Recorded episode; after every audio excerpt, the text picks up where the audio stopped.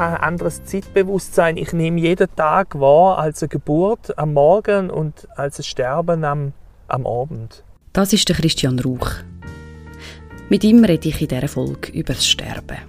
Über Gegenwart, Vergangenheit und Zukunft. Über Freiheit und Vorbestimmung. Über lustige und weniger lustige Abdankungen. Und auch über das Jenseits.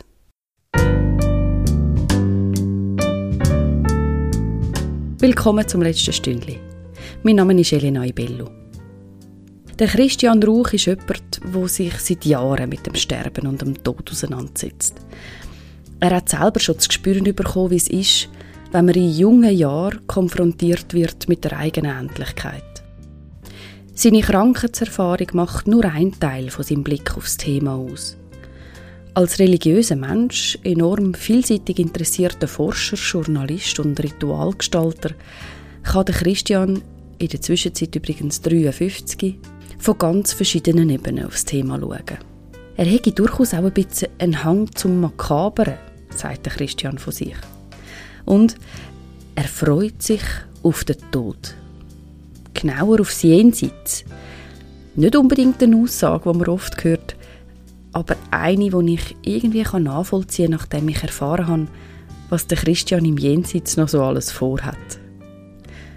Von dem hat der Christian mir in einem Gespräch erzählt, wo viel zu schnell vorbeigegangen ist. Wir sind zusammen am Ufer vom Wallensee gehockt, an der frischen Luft und mit Blick aufs Wasser und auf Berge. Es war eine schöne Abendstimmung. Aber auch in diesem Gespräch für das letzte Stündchen war Hochbetrieb in der Luft über uns. Ein Helikopter ist immer wieder über unseren Köpfen gekreiselt und mindestens ein Flugzeug ist vorbeigeflogen. Scheint ein Muster zu sein. Helis und Flugis gehören offensichtlich zu meinen Gesprächen über das Sterben von Russen. Was auch immer das bedeuten mag. Aber jetzt zurück zum Christian und damit zurück zum Jenseits. Hoi Christian. Hoi Elena. Herzlich willkommen im letzten Stündli. Danke. Schön, dass du mit mir über das Sterben redest. Jawohl, machen wir. Äh, ich habe in der Vorbereitung gemerkt, ich glaube, die erste Herausforderung habe ich schon beim Start von unserem Gespräch. Weil, wie stellt man den Christian Rauch vor? Ja, weiß ich eigentlich auch nicht. das, ist, das ist eine Wahnsinnsaufgabe. Kannst du das echt selber übernehmen? Ich bin ein Mensch, der sich sehr fürs Sterben interessiert. Und äh, mich beruflich damit beschäftigen. Ich biete Abdankungsfeiern an für Leute, die das nicht in der Kirche wollen. Und ähm, bin der verantwortliche Redakteur für die Zeitschrift Palliativ CH. Und es ist ein Thema, das mich schon immer interessiert hat. Und da werden wir vielleicht noch drauf gehen, zu dem ich auch eine ganz spezielle Einstellung habe. Mhm. Danke vielmals. Und das neben ganz vielen anderen Interessen, die du ja auch noch hast. Wo ich auch habe, wo ich bin also eigentlich Historiker von Beruf und bin journalistisch tätig und ja, das ist so im Wesentlichen. Und wieso interessiert dich Sterben und Tod so als Thema? Ähm, weil ich selber schon biografisch mit dem Thema konfrontiert worden bin. Ich habe zweimal einen Tumor gehabt, einmal einen bösartigen, einmal einen, wo man nicht so ganz genau gewusst hat, was ist das jetzt eigentlich? Ist der gut oder bösartig? Das war dann auch noch eine sehr äh, herausfordernde Erfahrung. Und ähm, weil ich auch ein sehr ein religiöser Mensch bin. Wann bist du zum ersten Mal mit dem Thema konfrontiert worden in deinem Leben? Das ist eine gute Frage. Das weiß ich eigentlich gar nicht. Sicher durch so familiäre Todesereignisse, wie man sie halt hat, Großvater, Großmutter, das waren eigentlich so die ersten Erfahrungen. Aber es war irgendwie, äh, das war dann so, das war dann so ein, ein, Faktum, oder? Also der Tod war schon eintreten und es ging dann so um das Drumherum, nicht um Sterben, Lebensende. Mhm. Also äh, ich glaube, das war einfach keine Auseinandersetzung mit dem Sterben, sondern eine Auseinandersetzung mit dem Tod, mhm. wie man sie halt so als Jugendliche hat, wenn Verwandte mhm. sterben. Und wie hast du die empfunden? Magst du dich erinnern? Ähm, eigentlich ganz, ganz neutral. Also es war dann eher so, dass ich mich geärgert habe. Ich war da in so einer rebellischen Teenagerphase, dass ich da jetzt, ich bin katholisch aufgewachsen, dass ich da jetzt haben müsse in einen Rosenkranz und habe gedacht, ja, das bringt doch jetzt dem meiner verstorbenen, meinem verstorbenen Großvater nichts. Und dann hat meine Mutter was sehr Kluges gesagt und hat gesagt, jetzt stell dir mal vor, die Oma, also die Frau vom Verstorbenen, jetzt würde jeder so denken wie du, dann säß die da ganz allein. Und das hat mich unheimlich beeindruckt. Also Und quasi die trauernde Oma. wäre ganz allein, wenn jetzt alle sagen würden, ja, das ist doch ein Mist, oder? Und das hat mich sehr, das hat mich sehr äh, zum Nachdenken angeregt, ja. Und dann hast du es gemacht, und zwar mehr aus Solidarität. Ja, genau, genau. Da denke ich, auch, nachher, ich meine, es ist ja lächerlich, ein Rosenkranz geht eine halbe Stunde, oder? Also es ist ja jetzt nicht so wahnsinnig äh, vertane Lebenszeit, aber als, als Teenager ist man da halt eher mal rebellisch und, Klar. und denkt, ja, was soll das jetzt, oder? Oma. Und hat er das gut da? Magst du dir das erinnern? Äh, nein, an das habe ich keine Erinnerung mehr. Es war dann einfach gut, oder? Und ich hatte dann ein gutes Gefühl. Gehabt. Ja. Aber es war jetzt nicht so ein Erlebnis, gewesen, wo du sagst, es hat jetzt irgendwie etwas in deinem Leben verändert Nein. oder so. Das nein, ist erst später gekommen. Das ist erst später gekommen. Was war denn das? Gewesen? Also das war einfach meine Krebsdiagnose, wo ich das erlebt habe, was viele Leute erleben, die eine Krebsdiagnose haben, dass, dass man so das Gefühl hat, es zieht einem so der Boden unter den Füßen weg. Und man ist so, ich habe das mal so versucht zu beschreiben, man ist so wie auf einem fernen Planet, oder? Und, und dieser Planet, der besteht nur, ich nenne das so der Planet Onko. Und, und der Planet, der besteht nur noch aus dieser Krankheit und alles, was Normalität ist oder normales Leben, das ist so ganz weit weg. Das ist nur noch, wie man so vom Mond aus der Welt sieht, oder so eine kleine Kugel und man hat so das Gefühl, man ist vor allem trennt und es ist eigentlich sehr viel Finsternis da. Und alles, was auf dieser fernen Welt, wo man getrennt ist davon passiert, ist so ein bedeutungslos für einen, oder wie? Ja, zwangsweise, ja. Also zumindest mal so in der Anfang. Es kommt dann natürlich schon wieder, aber so in der Anfangsphase von dem Schock äh, ist das schon so, ja. Und wie hast du die Zeit durchgestanden? Ich habe Hypnose gemacht, das hat mir sehr gut geholfen. Und ich habe eigentlich nie Todesangst gehabt, weil es war ein Tumor, wo, wo gut heilbar ist. Aber einfach so, dass nicht wissen, wie lange geht das jetzt, oder? Mhm. Wo du durch das musst durch. Ja, ja. Und was hat dir geholfen? Eben Hypnose, dann mein Glaube, Meditation, ja, das schon, wobei geholfen, gell, das ist dann so in Anführungszeichen, es hat es gemildert. Ja. Aber wenn du so etwas kriegst mit äh, 32, also es haut dich einfach erstmal um. Und wie hast du deine Perspektive wieder gefunden? Ja, weißt du, es ist so, es ging dann einfach alles so schnell, dass, dass das Medizinische war dann relativ schnell wieder weg, vorbei, oder? Und ich habe dann gemerkt, wie ich so einfach muss, äh, die Seele muss nachkommen. Ja. ja. also Und, du bist äh, quasi medi medizinisch gesehen, dann Ja, ja, war das- bald genau. sozusagen geheilt Ja, gewesen. genau. Und die Seele ist dann wie nicht nachgehen, Ja. oder? Ja. Ja. Und die Zeit hast du aber einfach auch müssen dann, oder? Ja, ja. Mhm. Und was hat das in deinem Leben für nachher verändert? Also, dass ich mich sehr für das Thema Sterben und Tod interessiert habe und äh, ähm, es war dann eine ganz merkwürdige Geschichte. Also ich habe dann, man hätte nicht, man hätte nicht gewusst, ist das wirklich schon in Ordnung und so. Und dann ist der 11. September 2001 ist gekommen. und und da habe ich einfach gemerkt, also 9/11, wo so viele Leute, sind ja glaube ich über 3000 Leute gestorben an dem Tag und da ist das alles so ähm, relativ geworden, oder? Dass ich denke, man kann auch an ganz andere Sachen sterben. Also es hat es wie so relativiert, oder? Diese ungeheure Masse von Leuten, die da auf einmal stirbt. Also ich kann mich nicht an ein Ereignis erinnern in meinem Leben, wo auf einmal so viele Leute sterben oder auf so auf einen Klapf. Wo dir so nahe war irgendwo? Ja, und wo man so unmittelbar auch mitgekriegt hat.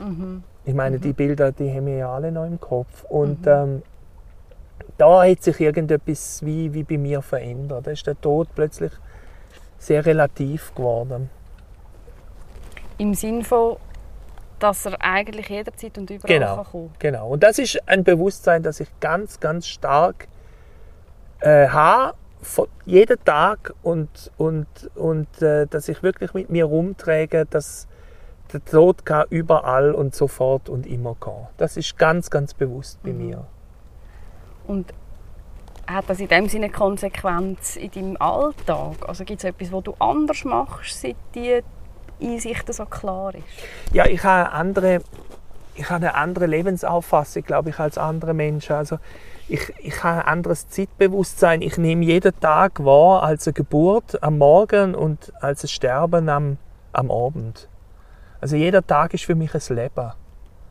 Und ob das dann weitergeht, das lege ich dann in Gottes Hand, oder? Mhm. Und, und, äh, aber so hat der Tag dann äh, ganz einen, einen eigenen, es ist wie ein eigenes kleines Leben. Mhm. Und das heißt, dass du am Abend, wenn du ins Bett liegst, denke ich, ja, wenn, das könnte jetzt auch fertig sein. Mhm. Und was gibt dir das für ein Gefühl? Ja, das ist natürlich manchmal ein bisschen beunruhigend, aber äh, ich habe so viel Gott vertrauen, dass ich denke, ja, dann, dann ist das so. Mhm. Gott vertrauen, das ist ein gutes Wort. Ja. Was, du sagst, du sehr religiös. Ja. Was heißt das in deinem Fall? Das heißt, dass, dass der Tod für mich eigentlich kein, kein, kein Schrecken ist, sondern eigentlich ein Freund. Womit wir bei deinem Lieblingsthema wären, oder? Ja, genau. Also Ja. ich freue mich auch darauf. Ich finde das, also Ja. ich, ich sehe dem sehr, sehr gelassen entgegen. Also ich möchte nicht sterben, eh, das tönt jetzt so abgehoben, ich möchte jetzt nicht sterben durch einen Unfall oder durch Gewalt. Ich glaube, das ist für eine Seele nicht gut. Äh, oder ertrinken oder, oder da äh, abstürzen, ja, das aus dem Leben gerissen werden. Sondern einfach sich so können vorbereiten und dann, und dann gehen. Ja. Du hast ja mal einen Vortrag gehalten, der hat geheißen, im Jenseits geht es erst richtig los. Genau, das ist mein Stimmt? Lebensmotto. Ja. Gell? Ja. Ich bin nämlich sogar dort. Gewesen. Aber am Titel bin ich jetzt nicht sicher, gewesen, ob, ob ich mich richtig erinnere. Also, was erwartet dich dann im Jenseits? Wie Ah, viel du Zeit haben wir? Ja, Wie viele. Stunden haben wir? ähm, ich glaube, dass ich glaube, dass also ich muss da ein bisschen ausholen. Ich bin, ich bin ein, ein, ein Anhänger von der Theorie, dass mir äh, dass es Paralleluniversen gibt und ich glaube, uns als Menschen gibt es in unendlicher Vielfalt. Also es gibt nicht nur den einen Christian Ruch und die eine Elena Ibello, sondern es gibt ganz viele verschiedene. Und die machen ganz unterschiedliche Erfahrungen. Also man, man heiratet oder man heiratet nicht, man hat ein Kind oder hat kein Kind. Und ich habe so das Gefühl, wenn man tot ist, wird das alles wie so zusammengeführt und man hat dann das Wissen von Leben, die man eigentlich gar nicht gelebt hat und gleich gelebt hat. Also die anderen Christian Hoch sind dann, also zwei bis x sind dann das gelebt, oder? Wo in einem anderen Universum. Wie in einem anderen Universum sind, genau. Und, und nach dem Tod wird das wie zusammengefügt und dann gibt es so eine, so eine super, ich weiß auch nicht, so Fusionspersönlichkeit und die entwickelt sich dann weiter in einer, in einer geistigen, geistigen Sphäre, wo, wo dem entspricht, was man als, als auf der Welt auch gelebt hat. Also ich glaube, jeder kommt in ein anderes Jenseits das seinem Geistigen entspricht. Also jemand, der gern am Meer war, der kommt jetzt nicht in eine Gröllhalde auf der Greiner-Ebene, oder? sondern der ist dann am Meer. Oder jemand, der gerne in die Berge geht, ist dann in den Bergen. Also jeder ist so in so einer, wie in so einer, wie soll ich das sagen, äh, in so einer Jenseitskammer, wo man aber gleich mit anderen Menschen verbunden ist, aber die sind dann gleich in ihrer Kammer. Also es ist schwer zu erklären, oder? Wir sind alle in unseren geistigen Sphären, aber die durchdringen sich. Also ich kann dann trotzdem Menschen im Jenseits treffen und mich mit denen äh, weiterentwickeln. Und das ist dann quasi das unendliche Jenseits, oder? Geht, Also man bewegt sich, man, auf, nein, man, ja, das ist, das ist schwierig. Also man, nein, man bewegt sich einfach auf Gott immer mehr zu. Und was Mhm. dann passiert, weiß ich nicht. Also es kann ja auch sein, man hat dann so seine eigene wenn das stimmt, dass sich das Universum ausdehnt, hat man dann vielleicht auch mal sein eigenes Privatuniversum, wo man dann so ein bisschen ausprobieren kann. Ich Oder? kann Gott spielen. Ja, Gott spielt. Ja, also Mormonen glauben das zum Beispiel. Ja. Mormonen glauben, dass wir alle Götter werden. Das ist hochinteressant eigentlich. Glaube ich jetzt nicht. Aber dass wir, ich glaube, aber ich glaube, dass wir teilhaben können an Schöpfung, das glaube ich schon. Weil äh, das, dazu ist so ein Leben viel zu kurz. Ja. Und, und darum glaube ich auch, dass es uns in vielfacher Form gibt, weil Ich glaube, Gott hat so Schöpfungsfreude, dass er sagt, ja, es wäre doch, ist doch jetzt eigentlich schade, dass es nur eine Elena gibt. Weil ich mache gerade mehrere. Also Elena geht in Serie, oder? aber die werden dann ganz, die, die Elenas sind dann irgendwie gleich, aber in ihrer Anlage, in ihrer Persönlichkeit, aber was sie natürlich aus dem Leben machen, ist dann ganz unterschiedlich, oder? Also, und, und ich glaube, das wird dann auch spannend, wenn, wenn du dann so die, die anderen Elenas triffst, Ja. oder? Ja, ja. Du denkst, das ist jetzt auch... Also, wenn jetzt- du das sagst, dann tut das bei mir schon etwas anklingen. Es könnte, dass ich sich die wie schon in mir reinhaben. Ich denke, Ja, genau, es also- gibt auch irgendwie also den genau, Lebensentwurf X und, und Y und Die, Z. Oder? ich meine, wir müssen uns in einem im Klaren sein, oder? Ich, wir treffen im, im, äh, im, ähm, im Leben unendliche, nur schon an einem Tag oder in einer Stunde, unendliche Entscheidungen. Und ich glaube, mit jeder Entscheidung geht eine Tür auf und eine andere geht aber auch zu. Also ich hätte ja jetzt auch sagen können, nein, ich habe jetzt keine Lust, ich treffe mich jetzt heute nicht mit der Elena, oder? Äh, Dann, hätte, dann hätte das vielleicht ganz andere Konsequenzen gehabt, oder? Ich weiß nicht, ob du den Film kennst, Sliding Doors, Nein. äh, mit der Gwyneth Paltrow. Da geht es darum, da wird eine Geschichte zweimal erzählt und äh, der Ausgangspunkt ist der gleiche, sie geht zur U-Bahn und im einen Moment, im eine, in der einen Geschichte erwischt sie die U-Bahn, kommt früher als geplant nach Hause und, und erwischt ihren Mann mit einer anderen Bett. Und die Ehe ist kaputt. Und ihr Leben verläuft ganz anders. Und in der zweiten Version verpasst sie die U-Bahn und als sie nach Hause kommt, ist die Geliebte schon weg. Also sie erfahrt gar nichts. Und das ist so, oder? Das, das sind so zwei, durch, eine, durch einen Vorgang wird das Leben völlig verändert. Und doch ähm, redest du von einem Gott. Ja. Also das Also, ist ein, und- für mich der, der personale Vatergott des, des Christentums. Also einfach. schon so im christlichen ja, Sinn. ja, ja, ja. Aber der hat einfach unglaubliche, unglaubliche Freude. Der Dürrenmatt hat man gesagt, ja, der muss ja eine unglaubliche Freude haben, da die Planeten explodieren zu lassen und da die Sonnen und, und so. Ich glaube, der hat noch an ganz andere Sachen Freude, auch an uns. Gut, wie wir uns verhalten, wahrscheinlich nicht immer, aber einfach ähm, so, äh, so verschiedene, äh, verschiedene, also ein und derselbe Menschen sind an einem gemeinsamen Startpunkt und dann geht das so auseinander. Oder? Aber es ist nicht in dem Sinn, also eben, weil du jetzt vorher auch von diesen vielen Entscheidungen geredet hast, du hast nicht irgendwie das Konzept, dass es einen vorbestimmten Weg gibt für jetzt den Christian 4. Nein, so, aber, aber, aber also der hat die Freiheit, wir haben die Freiheit, aber wir sind natürlich insofern vorbestimmt, dass andere Menschen etwas machen, wo auf uns Auswirkungen kann haben, oder? Mhm. Also wenn du mich jetzt mit Corona ansteckst äh, und ich sterbe daran, oder, dann, Mhm. dann ist das, dann hat ja dein, dein, dein Leben hat Auswirkungen auf mich, Ja. oder? Genau. Aber hat, hat das mit Vorbestimmung zu tun? Das ist, eine gute, das ist, glaube ich, eine Frage, die, die, die sich ja gerade im Zusammenhang auch mit Tod stellt. Oder? Wenn jetzt, äh, also ich habe ich ha schon etwa die äh, Frauen Mitte 30 beerdigt mit Bauchspeicheldrüsenkrebs, mit kleinen Kind, wo du dich dann natürlich, da kommst du dann natürlich wirklich auch als Christ dann wirklich an Grenzen, wo du dich fragst, ja, muss das jetzt sein? Oder? Ist das jetzt vorbestimmt? Oder ist das einfach eine Genmutation, wo jetzt halt außer Rand und Band geraten ist und, und die Frau Zufall. umbringt. Oder Purer Zufall, ja. Das Und ist, glaube ich, eine Frage, das ist, glaube ich, eine Frage, die wir nicht beantworten können. Ich bin da auch sehr, ich weiß es nicht, ich bin da auch sehr gespalten. Manchmal denke ich ja, manchmal denke ich nein. Quasi je nachdem, was für eine Geschichte vor dir hast.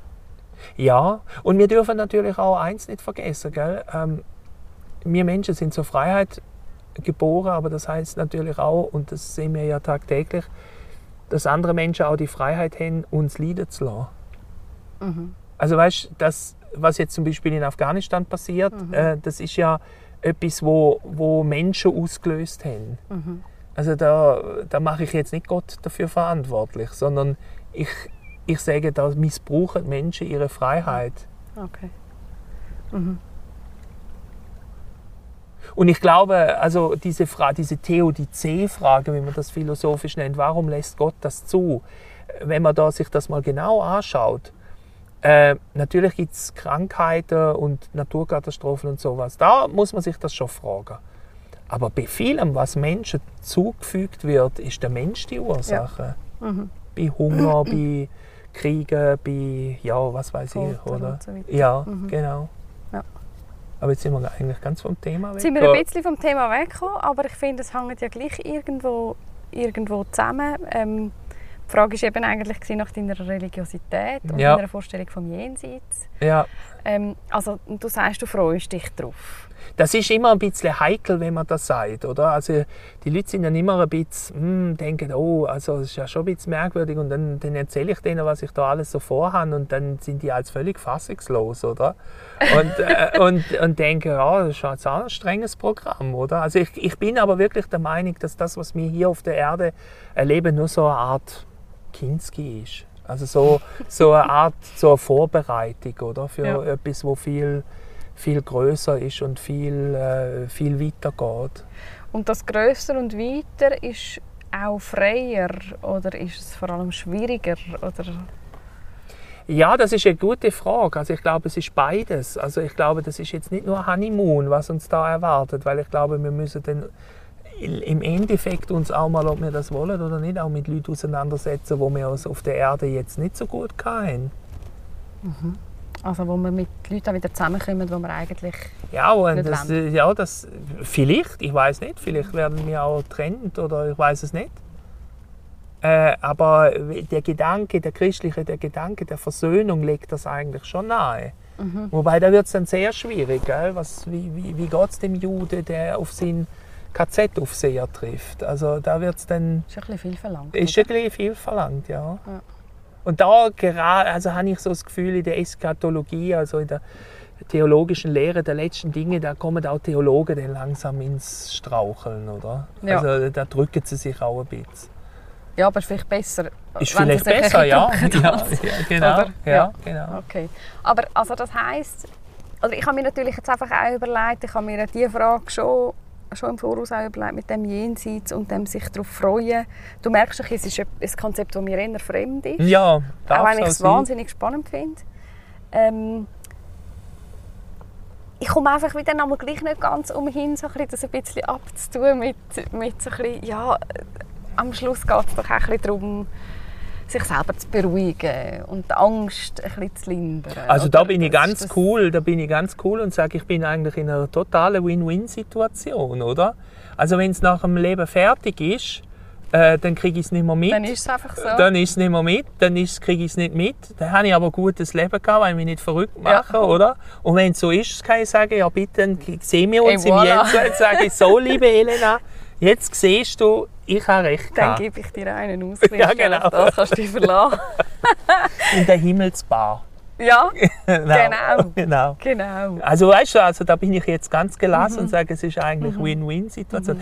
Also, Aber das heisst, du sagst auch, könnte durchaus sein, dass wir Du, uns ich weiss ja Konzepte nicht. Ich- einfach machen, um Also weißt, da bin ich natürlich Soziologe genug, um zu sagen, Religion hat natürlich etwas Selbstberuhigendes, oder? Mhm. Ja, ich klar. kann, es kann auch sein, dass es ganz anders abläuft, dass, dass wir gar nicht als Persönlichkeit weiter existieren, sondern vielleicht unser kleines Hirnbewusstsein wie ein Bach ins Meer äh, in ein großes Bewusstsein, oder? Ja. Dass wir dann so in so einem Allbewusstsein, also das wäre dann so eine Art Art Nirvana, wie die Buddhisten das kennen, Ja. oder? Das, oder dass ich bin jetzt ein Tropfer und wenn ich jetzt so in den Wallensee gehe, dann, dann der Tropfen, der ins Ja, Meer fällt, Ganze, ins genau. große Ganze, Ja. das kann auch sein. Das ist Ja. dann auch interessant.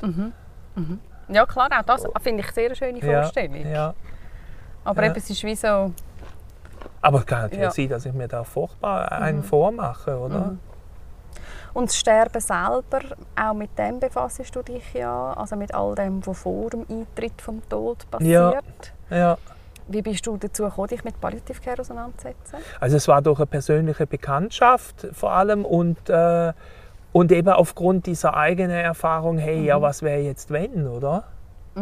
Also ich bin ja einer von denen, von denen, äh, äh, von denen, äh, die heißen ja, das, das tönt immer so, so nach Hel- Heldenepos, finde ich, so die Cancer Survivor. Das tönt für mich so Ja. nach Spider-Man. Ich habe ein und, bisschen Mühe mit dem Begriff, ja. muss ich sagen. Mhm. und, ähm, und äh, da frage ich mich natürlich schon, ähm, ja, wieso eigentlich ich und andere nicht, oder? Also ich, ich weiß, dass in der, in der Zeit, wo ich den Tumor hatte, ist eine gleichaltrige Frau, auch mit 32, ganz elend an Brustkrebs gestorben. Und da Mhm.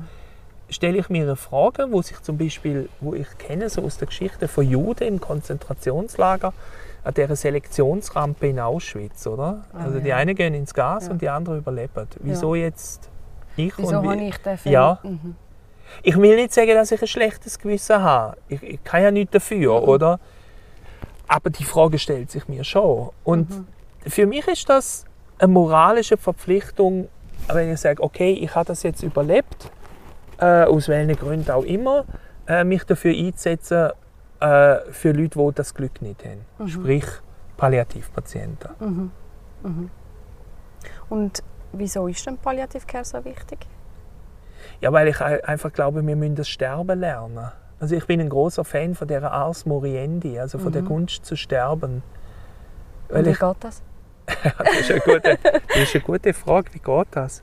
Also ich glaube, das ist ganz unterschiedlich. Also es, es, zum Beispiel nur schon die Frage, will ich, dass jemand bei mir ist? Oder? Mhm. Ich, ich weiß zum Beispiel von mir, ich will das nicht. Mhm.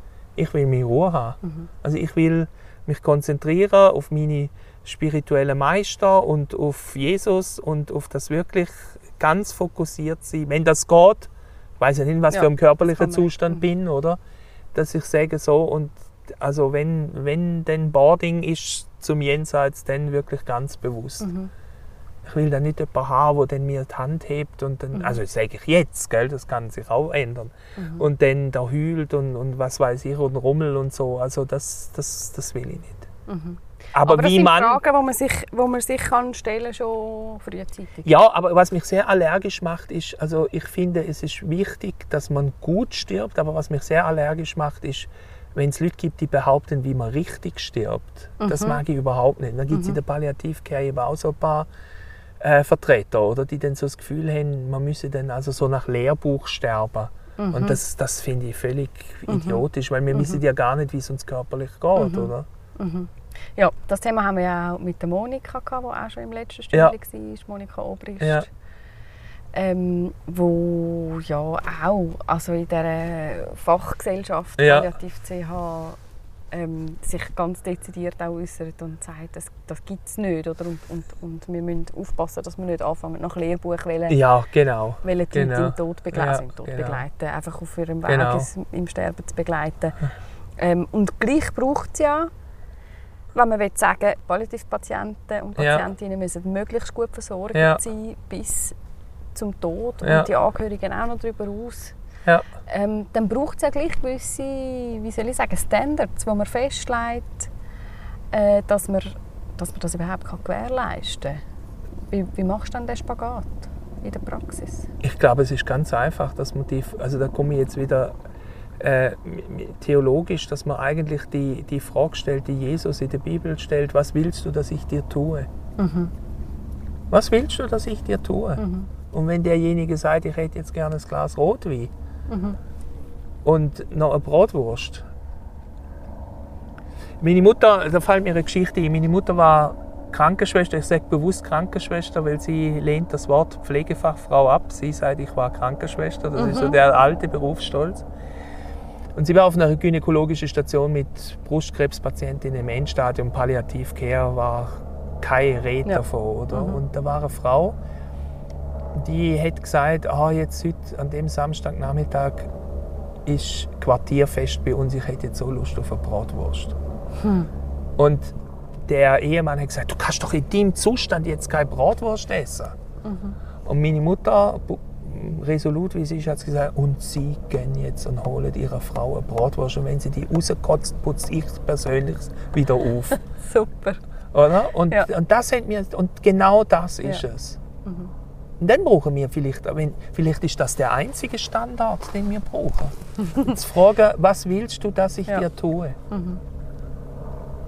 Das ist die Frage, mit der Jesus anfängt zu heilen. Ja. Und das ist dann vielleicht ganz verschieden. Wenn dann natürlich jemand da liegt und sagt, ja, ich würde jetzt eigentlich gerne noch auf den Eiffelturm und dann, dann muss man dann, dann kommt dann die berühmte Kalman Gap oder wo man dann sagt, ja, das ist jetzt vielleicht schon nicht ganz so realistisch. da müssen wir dann dis diskutieren, oder? Und das ist vielleicht gar nicht so einfach. Der Roland Kunz hat mich mal sehr beeindruckt, war ja auch schon in deinem Podcast, ähm, dass er mal gesagt hat, eigentlich ist die Definition oder dass man jemanden zum Palliativpatient deklariert, in Anführungszeichen, bedingt eigentlich, dass alle Beteiligten davon überzeugt sind, dass er es ist. Also er sagt, wenn, wenn, mir, wenn mir jemand sagt, ja nein, ich, ich, ich mache jetzt noch die zehnte Chemo und ich werde wieder auf Berge gehen, was willst du denn machen? Ja. Also wer definiert das eigentlich? Das hat mich sehr, das hat mich sehr zum Nachdenken äh, angeregt, oder? Ja. Also tun wir die Leute nicht einfach auch etikettieren? Ja. Du bist Ja, jetzt ein Und, Palliativpatient, und reden oder? gleichzeitig von selbstbestimmtem Sterben. Ja, genau. Mhm. genau. Ich glaube, das mit dem, mit dem Fragen, oder, das ist irgendwie nie, nie schlecht. Also auch wenn jetzt, ob, jetzt das Etikett Palliativpatient Ja. oder Patientin Ja. dran ist oder nicht, ist Ja. eigentlich völlig wurscht. Oder Ja. Wenn jemand an einem Punkt ist, Ja. wo es irgendwie einfach schlecht geht, dann ist das sicher immer ein guter Ansatz. Oder? Das ist ja eigentlich auch nicht einmal eine Palliativ-Care-Geschichte, sondern das ist ja eigentlich generell im Leben, oder? Wenn, du, wenn, du, Ja. wenn jetzt jemand kommt und sagt, ich habe Liebeskummer, dann ist doch auch gut, wenn man den fragt, was brauchst du jetzt, Ja. oder? Genau. Ja, das ist eigentlich einfach quasi das konsequente Umsetzen von dem Konzept, wo der Mensch einfach dann im Zentrum steht. Genau, Oder? und So. von Mitgefühl. Ja. Und zwar Mitgefühl in einer aktiven Form. Also das heisst eigentlich, um jemanden im Sterben begleiten, bräuchte es gar nicht so wahnsinnig viel. Ja, es stirbt ja eh jeder anders.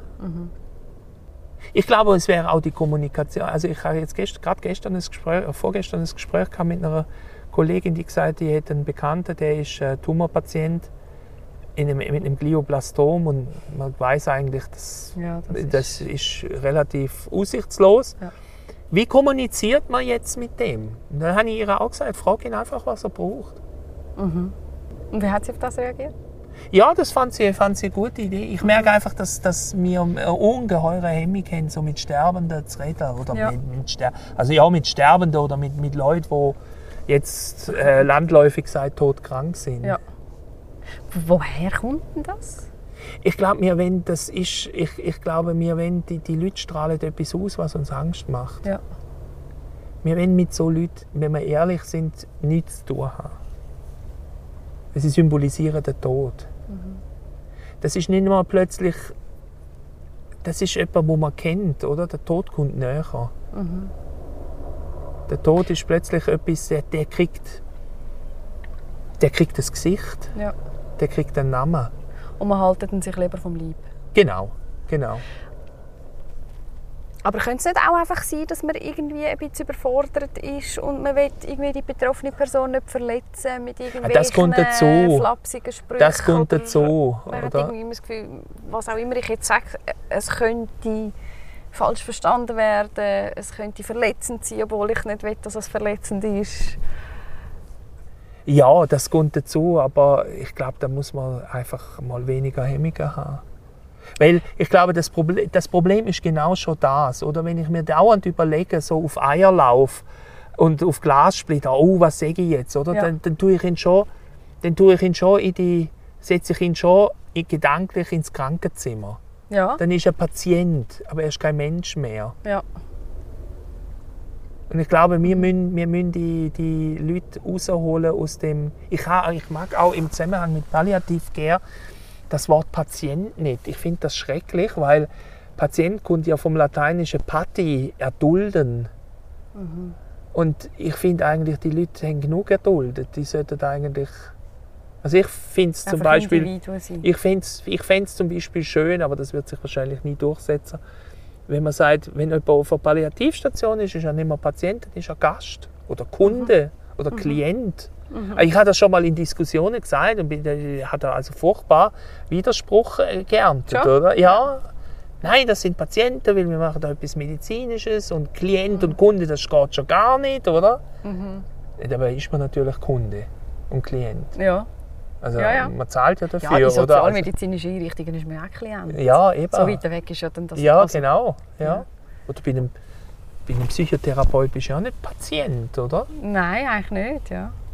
Ja, ja. Also wieso reden Aber wir gut. nicht von Gästen, oder? Ja. Ein Gast ist ja jemand, der wieder geht und wir, wir gehen ja dann, oder?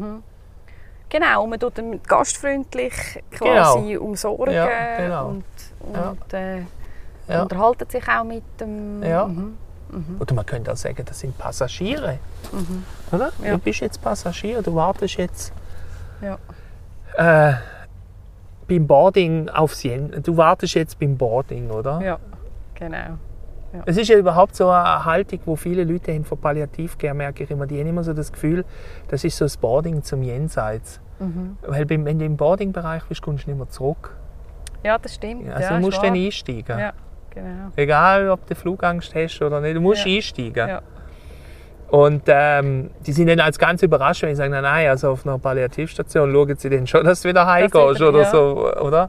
genau. Das ist dann eher das Hospiz. Aber da dann könnte man sagen, ja, sie sind jetzt Passagiere, oder? Mhm. Sie haben jetzt bald einen Abflug. Aber nochmal zu dieser Hemmung ähm, beim Reden darüber. Oder? Also eben mit den Rechtbetroffenen ist es vielleicht wirklich so ein das von, von äh, man hat Schiss, etwas Falsches zu sagen, Mhm. wo, ja, wo ja eigentlich sich meistens äh, wieder in Luft auflöst, sobald Ja. man anfängt zu reden. Weil, Ja. weil, also, Und die Leute mögen einen ja auch, oder? ja, und jeder weiß, dass Ja. es, dass, also, Ja. wenn ich jetzt eine schwere Diagnose bekomme, dann weiß ich ja, wie schwierig das Ja. für mein Umfeld ist. Und, und wie fest, dass die jetzt eigentlich gar nicht wissen, was sie sollen Genau. sagen. Also nehme ich ihnen auch nicht übel, wenn sie irgendwie etwas allenfalls Unpassendes Ja. sagen.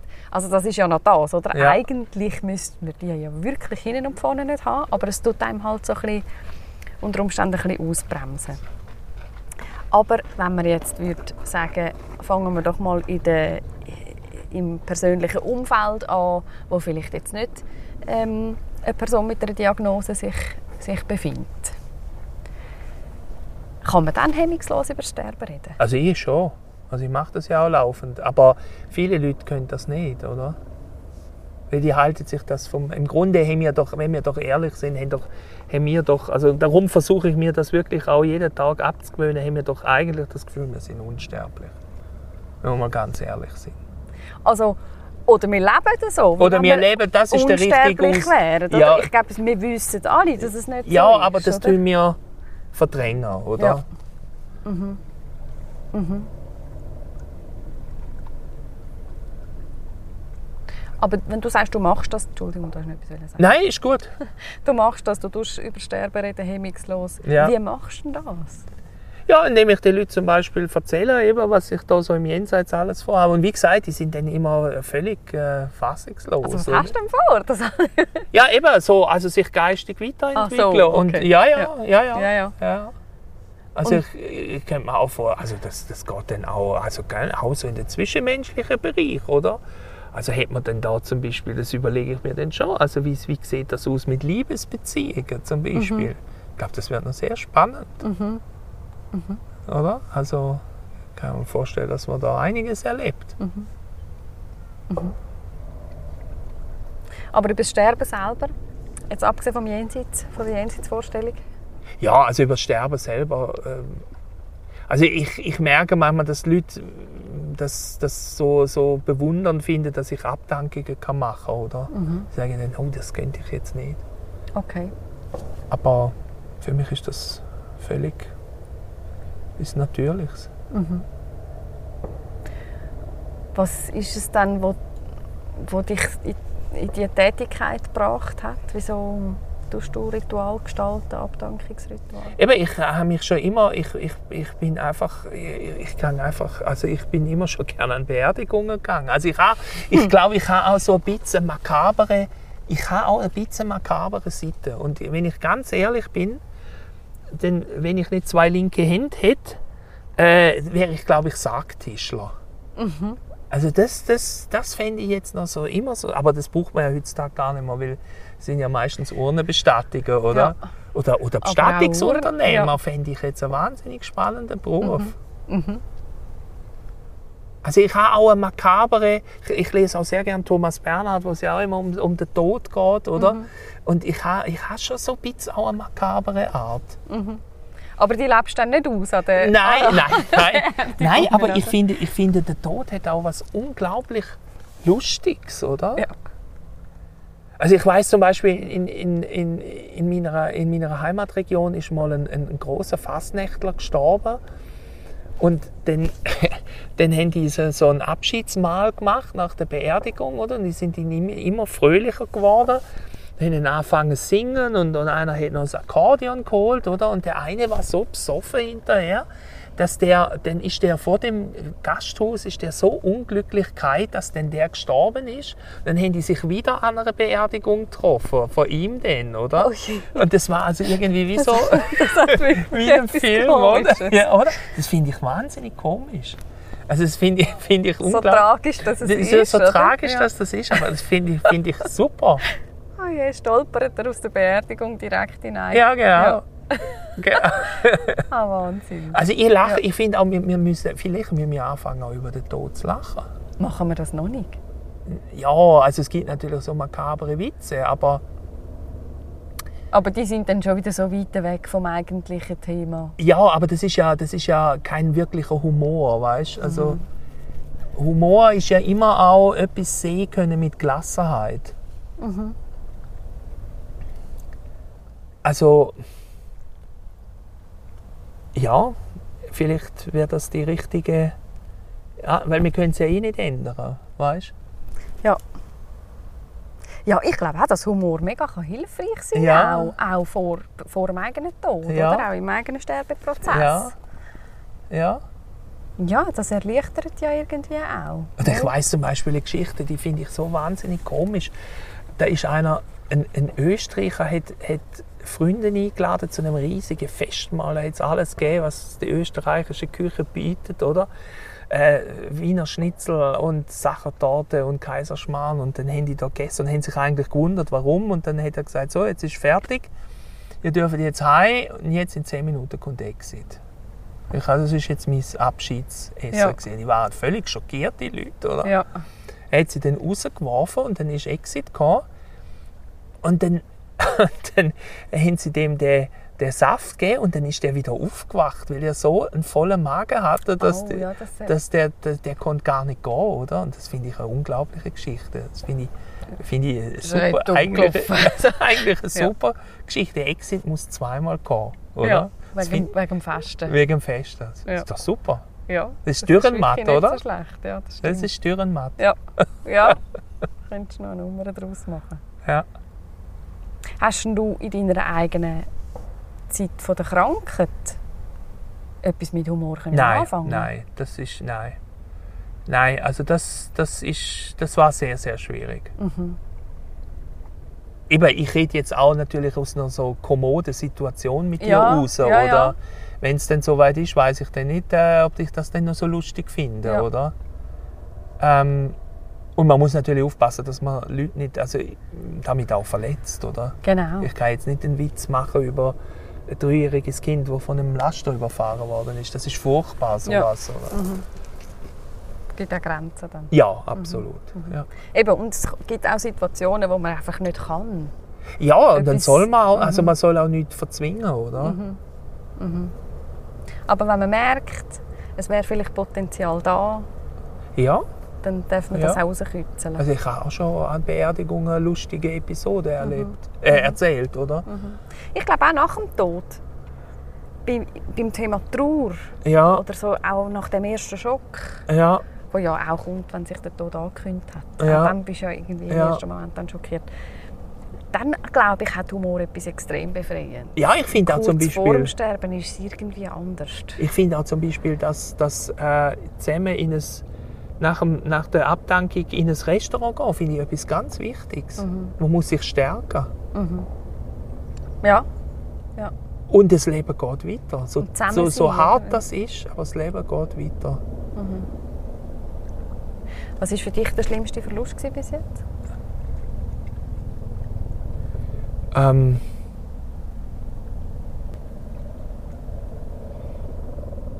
ich glaube, der schlimmste Verlust ist der von meinem. Das Komische ist, ich habe, obwohl ich keine Angst habe vom Sterben, habe ich immer mal Mühe mit Urvertrauen. Also mein Urvertrauen ist mir genommen worden Ja. durch diese Krankheitserfahrung. Also du fühlst dich nie wirklich sicher. Ja, ja und nein, komischerweise, oder? Ich fühle mich sicher in der Unsicherheit. Also ich fühle mich sicher in, oder ich fühle mich, es ist so, ich ich fühle mich sicher im Moment. Ich fühle mich sehr sicher jetzt in dem Moment. Aber ich weiß nicht, was morgen kommt. Und ich habe mir so angewöhnt, dass ich, dass ich so versuche, so weit wie möglich im, im Jetzt zu leben, oder? Weil, dass ich mir ganz klar mache, und das hat mir übrigens in meiner Krankheitserfahrung sehr geholfen, jetzt bin ich sicher, was kommt, ist ja nur eine Projektion. Heute, Also, ja. Heute, genau. Also eigentlich gibt es gar keinen Morgen. Es ist eine sehr radikale Denkweise, dass ich mir sage, es gibt, gibt keinen Morgen. Es gibt es nicht. Es ist nicht, alles was morgen ist, Existiert nicht. existiert nur in meiner Vorstellung. Aber ich kann ja nachher äh, kannst dumm laufen und ich komme gar nicht mehr zurück auf Kur. Weißt? Und genauso ist die- Vergangenheit existiert ja nur noch in meiner Erinnerung. Also eigentlich ist alles, was existiert, sind jetzt wir beide im Gespräch. Und alles andere existiert nicht. Alles andere existiert nur in meiner ähm, Vorstellung.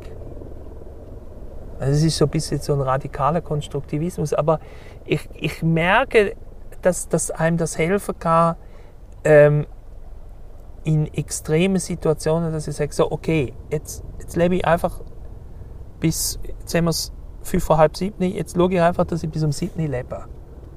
Oder? Also das sind ja auch so Strategien wie Liebeskummer zum Beispiel. Also ich lebe jetzt einfach mal bis um sieben und dann schaue ich weiter, oder? Also so dieses, die, die Zeit schrumpfen lassen auf, ein, auf ein, eigentlich auf ein göttliches Jetzt. Weil das ist Ewigkeit. Wenn ich unzeitlich lebe, lebe ich ewig. Also Im Moment lebe ich ewig. Weil es gibt immer nur ein Jetzt. Und es ist wie so eine Blase um mich herum. Und das ist auch das, was du meinst, wenn du sagst, du fühlst dich sicher in der Unsicherheit. Ähm, die Unsicherheit oder die Ungewissheit, Ja. auch was, was als nächstes kommt. Genau, Die aber gibt die dir ist, gewissermaßen auch eine Sicherheit. Ja, genau. Und weil die Ungewissheit gibt es ja gar nicht. Die gibt es ja nur in meiner Vorstellung, Mhm. Oder? Ja. Also, jetzt im Moment gibt es nur das Gespräch, Mhm. oder? Zwischen uns. Und alles andere gibt es nicht. Es klingt aber, wenn du nicht, nicht immer schon an dem Punkt gewesen wärst, wo du könntest sagen, du fühlst dich sicher mit dem. Nein, das ist, äh, das ist auch, das ist wirklich auch, äh, das ist wirklich wie, wie, ein Ge- das ist wirklich ein Geistestraining. Weil man kriegt ein völlig anderes, überleg doch mal, also wenn, wenn mir unser, ich bin da, ich nehme mich da ja nicht aus, weißt, ich bin ja jetzt nicht da äh, der, der super Guru, der das, also ich muss das auch immer wieder trainieren, aber wenn man sich mal selber beobachtet, ist doch eigentlich wahnsinnig, wie man immer im, in der Vergangenheit oder in der Zukunft lebt. Oder, Mega, ja. oder man macht immer Gedanken, oder? Und ja, ist der Kühlschrank voll und so und, und was mache ich jetzt morgen und wann muss ich zum Zahnarzt und wenn, wenn kommt das Auto aus der Garage und so, oder? Also laufen so Züge. Oder man studiert über Vergangenes nach. Habe ich das jetzt richtig gemacht? Ist das in Ordnung, oder? Und da versuche ich wirklich, äh, mich ganz zu fokussieren auf das, was, was jetzt in dem Moment ist. Und da hilft mir auch dieses Sagen, okay, ich habe jetzt so die Einheit des Tages, das ist jetzt mein Leben. Ich bin heute Morgen geboren worden, oder wiedergeboren, könnte man sagen. Und heute Abend, wenn ich schlafe, sterbe ich. Ein Stück weit ist ja Sch- Schlafen wie Sterben. Ich weiß nicht, wo ich morgen aufwache. Und das, aber das muss man trainieren. Also ich bin da auch noch nicht so weit, dass ich sage, ich lebe immer in dem Zustand. Aber die Krankheitserfahrung hat dich dort in das inne Ich habe das müssen trainieren, weil ich wäre sonst psychisch, glaube ich, kaputt gegangen. Weil du nie gewusst hast, gibt es überhaupt eine Ja, Zukunft ja, ja, längerfristig. genau. Ja. Ja. Und ich rate das allen, auch Krebspatienten, wirklich, äh, leb im Jetzt, oder? Jetzt ist jetzt nur das wichtig. Du kannst dich schon fürchten vor einer Operation, aber du weißt ja gar nicht, ob es zu der kommt. Das stimmt. Ja. Ja, ja. Und du kannst dich auch fürchten vor dem, was passiert ohne Operation. Ja, ich habe mal eine ganz strube Geschichte in, in, in unserer Palliativzeitschrift über, ein- über ein Geschwisterpaar. Der hat einen Hirntumor gehabt und er ist zur Psychotherapeutin gegangen, um zu lernen, wie er sie unterstützt, oder? Ja. Und eines Tages ist der nicht gekommen. Und dann hat sie herausgefunden, der ist vor ihr gestorben. Oh. An einem Unfall. Ja. Also, das, was geplant war, ist, ist völlig, völlig durcheinander. Zum Drops kommen. Ja, genau. Ja, auch solche Geschichten gibt es Ja. immer wieder. Gell? Ja. Wir sind in, die, in das Thema hineingekommen bei der Frage nach deinem grössten Verlust. Ja. Das Urvertrauen. Ja. Ja. Man hat natürlich auch andere Verluste, Partnerschaften, die zu Ende gehen, oder? Und sowas. Aber das, das Urvertrauen, das ist schon, obwohl ich sehr, sehr religiös ist eigentlich komisch. Ja. Aber ich bin halt auch, ähm, ich denke immer, ähm, ja, es kann auch, kann auch schief gehen. oder? Ja, wie willst du eigentlich einmal sterben? Du hast jetzt mal schon erwähnt, ähm, am liebsten sozusagen allein. Also ich habe einen Bekannten, der ist bei einem Mittagsschlaf gestorben. Das finde ich super. Das wäre schön. He? Das ist super. Ich liebe Mittagsschlaf und dann einfach können gehen, oder? Das finde ich, das ist gut. Ja. Das, das finde ich, Aber ohne Vorankündigung. ja, einfach Ohne dass du vorher ja. noch schnell Ja. irgendwie kannst deiner Partnerin das letzte Liebesbrief schreiben oder Ja, also ich hoffe, dass, also das, das sollte man natürlich, also das sollte bei uns eigentlich, wenn ich mir jetzt so überlege, ist das eigentlich alles geregelt. Mhm. Also das, das fände ich am schönsten, oder? Ja. Wie gesagt, also was ich nicht möchte, ist Gewalt, äh, Unfall, äh, Ertrinken, äh, im Berg abst Bergen abstürzen, das finde ich furchtbar. Mhm. Ja. Und deine Abdankung? Kannst du ja Ah, nicht das, selber machen. nein, das, ach, das soll jetzt dann, ich glaube, das ist mir dann egal. Ah, lustig. Du, bist, du tust quasi Abdankungen gestalten, aber deine eigene ist dir eigentlich egal. Ja. Ja, ist mir eigentlich, äh, eigentlich egal. Also ich fände es jetzt nett, wenn jetzt ein paar Leute kämen, oder? Schon? Ja. Und äh, äh, ich werde mir sicher mal Gedanken machen, was da für Musik läuft, aber, aber sonst ist mir das eigentlich, ist mir das eigentlich egal. Und so eine Anbindung irgendwie an irgendeine Glaubensgemeinschaft oder so kommt eh nicht in Frage, oder? Also, das, also wenn da ich habe genug, äh, ich habe Freunde, die Pfarrer sind, wenn die was sagen möchten, dürfen die das gern. Aber es muss, äh, ich glaube, das ist mir dann, das ist mir dann also wirklich wurscht. Und das weiss dein Umfeld, dass dir das wurscht ist. Nein, also das Umfeld, ich glaube, das ist ja, weißt, es ist ja fürs Umfeld wichtig, oder? Mir ist das, kann das ja egal sein. Ja, aber es ist doch auch für das Umfeld noch gut zu wissen, wenn es dir egal ist. Dann können sie ohne schlechtes Gewissen Ja, machen, wie sie schon. gut Ja, finden. ja, eigentlich schon. Ja. Dann wissen Stimmt. sie immer mal, der Christian weiss, sagt, ja, das ist eigentlich für euch, nicht für Ja. mich. Ja, Also können wir auch machen, Ja. wie es Ja. uns gut tut. ja. Ja, im Zweifelsfall billiger. Billiger als? Ja, billiger als super, super. Äh, ja, ja. Sparsam beim Sterben. Ja, genau. Oder? Okay. Ja, Christian, ich danke dir vielmals. Ich danke dir, das Elena. spannende Gespräch. Ich wünsche dir noch ganz viele Jahre Das gesundes hoffen wir. Leben im Jetzt. Ja, genau, im Jetzt. Im Jetzt. Jeden Morgen aufs Neue. Ja, Genau. genau. Ja, ich danke dir. Und dann zum Ende einen schönen Mittagsschlaf. Ja, danke. das hoffe ich. Ja. Mach's gut. ja, du auch. Danke, Danke. dir, Elena. Der Christian Rauch und seine Vorfreude aufs Jenseits. Seine Sorge um Menschen, die sich am Ende von ihrem Leben befinden. Und sein Bewusstsein fürs Jetzt und den Moment. Das ist ein Gespräch, das bei mir noch lange nachgehalten hat. Und sicher noch länger wird nachhalten. Mich interessiert, was ihr dazu sagt. Welche Gedanken ihr euch macht zum Jenseits und zum Jetzt. Meldet euch doch via podcast.ibello.ch oder auf Instagram oder Facebook unter das letzte Stündchen. Das war das letzte Stündchen. Aber noch nicht für immer. Wir hören uns nächsten Monat wieder. Dann reden wir wieder über das Sterben. Weil Totschweigen nur selten hilft. Weil es spannend ist und viel darüber zu sagen gibt. Mein Name ist Elena Ibello. Danke fürs Zuhören und Mitdenken.